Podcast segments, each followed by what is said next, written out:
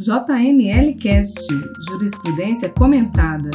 As decisões mais relevantes e atuais em matéria de licitações e contratos, com o professor Luiz Cláudio Chaves.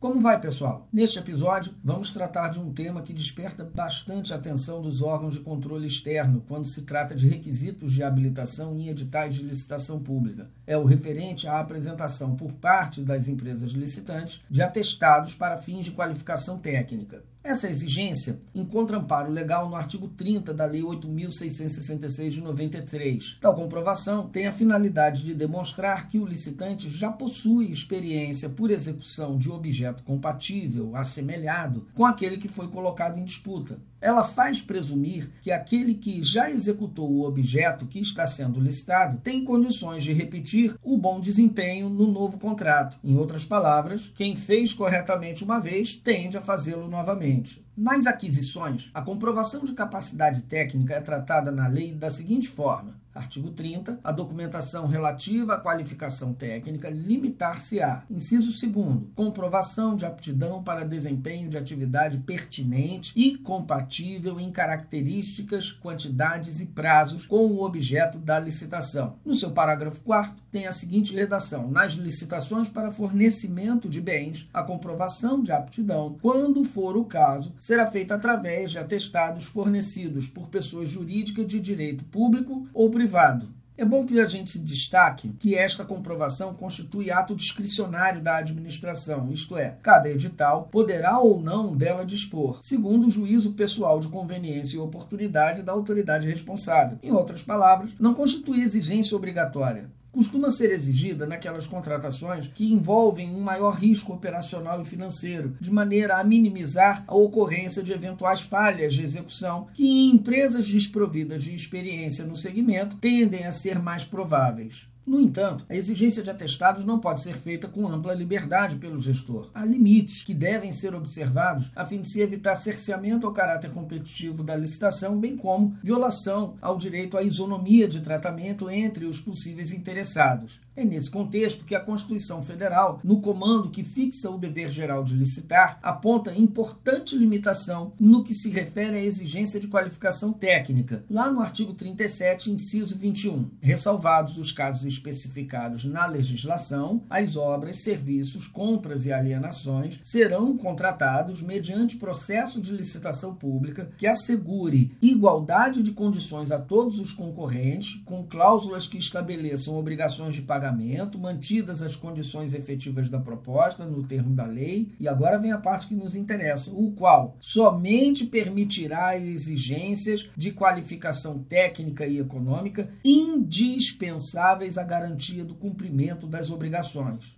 O precedente que selecionamos para esse episódio se refere a uma licitação promovida na modalidade pregão eletrônico pelo Conselho Nacional de Técnicos de Radiologia, o CONTER, cujo objeto era fornecimento de material para distribuição gratuita como brindes na forma de 3 mil canetas esferográficas, adjudicado pelo valor de cerca de R$ 18.500. No respectivo edital, havia cláusula que exigia do licitante que, na fase de habilitação, fosse apresentado, no mínimo, dois atestados compatíveis com o objeto da licitação. E resignado com esta cláusula, uma empresa interessada em apresentar proposta para esse torneio ingressou com recurso de representação junto ao TCU, que assim decidiu sobre o caso.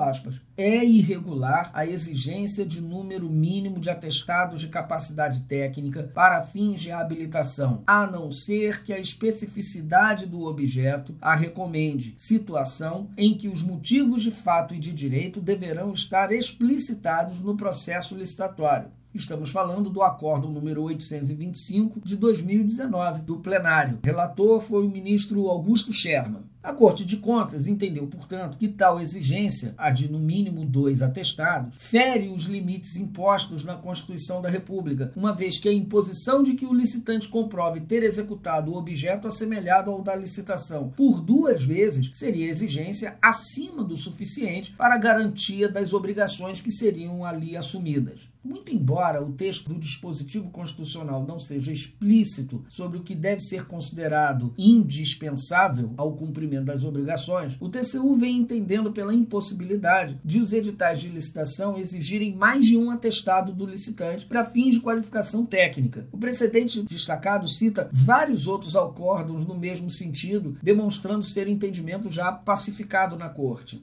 O TCU admite, entretanto, uma exceção a essa regra de impedimento. Considera que, em situações excepcionalíssimas, os editais poderão promover exigências de mais de um atestado, desde que o objeto justifique tal exigência e que os motivos ensejadores estejam perfeitamente explicitados e fundamentados tecnicamente no respectivo processo. Friso que essa posição do TCU não pode ser confundida com os casos em que, em razão da complexidade do objeto, como é o caso de obras e serviços de engenharia, o edital exige a comprovação de várias parcelas de execução e que, não raro, não se encontram todas presentes em um mesmo atestado, o que obriga a empresa a apresentar vários documentos para fins de habilitação técnica. Também não deve ser confundida com os casos em que o edital permite a soma de atestados para que o habilitante consiga alcançar o patamar de execução anterior nos parâmetros fixados pelo edital. Vou dar um exemplo. Se uma licitação para serviços de limpeza, higiene e conservação em um hospital público de grande porte, o edital pode ter exigido que o licitante comprove capacitação técnico profissional consistente em ter em seus quadros permanentes na data da licitação profissional com ART,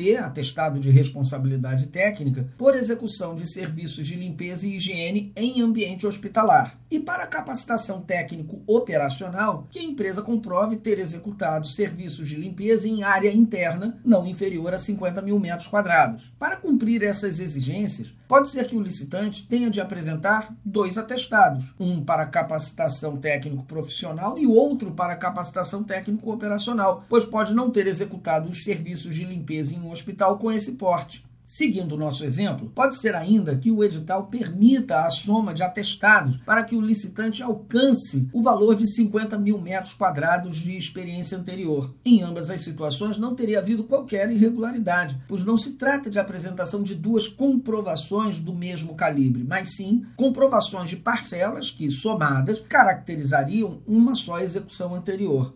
No caso concreto analisado pelo TCU e trazido neste episódio, concordo que a exigência feriu o princípio da competitividade e da isonomia. Afinal, o objeto nada tem de complexo, eram canetas esferográficas. As quantidades, no meu particular entendimento, eram diminutas, 3 mil unidades para esse tipo de objeto, não foge do corriqueiro, e bem como os valores envolvidos não eram expressivos. Portanto, para o edital exigir atestados de qualificação técnica, deve fazê-lo com comedimento, de modo que tal exigência não ultrapasse ultrapasse o mínimo necessário a garantia do cumprimento das obrigações. Especificamente, exigir que o licitante apresente no mínimo dois atestados, ou seja, que comprove ter realizado ao menos por duas vezes o objeto compatível, configura exigência excessiva e contrária aos ditames constitucionais e pode levar à anulação de todo o certame, o que somente não ocorreu no caso aqui examinado por se tratar de aquisição de pequena monta e que já estava concluída ao tempo da interposição do recurso. Bem, mande suas dúvidas para podcast.jmlgrupo.com.br e me siga nas redes sociais. Você já sabe, você me encontra no Facebook, no Instagram e no LinkedIn. Basta procurar por Professor Luiz Cláudio Chaves. Um cordial abraço e até o próximo episódio.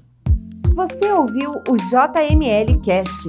Para estes e mais conteúdos, acesse www.jmlgrupo.com.br.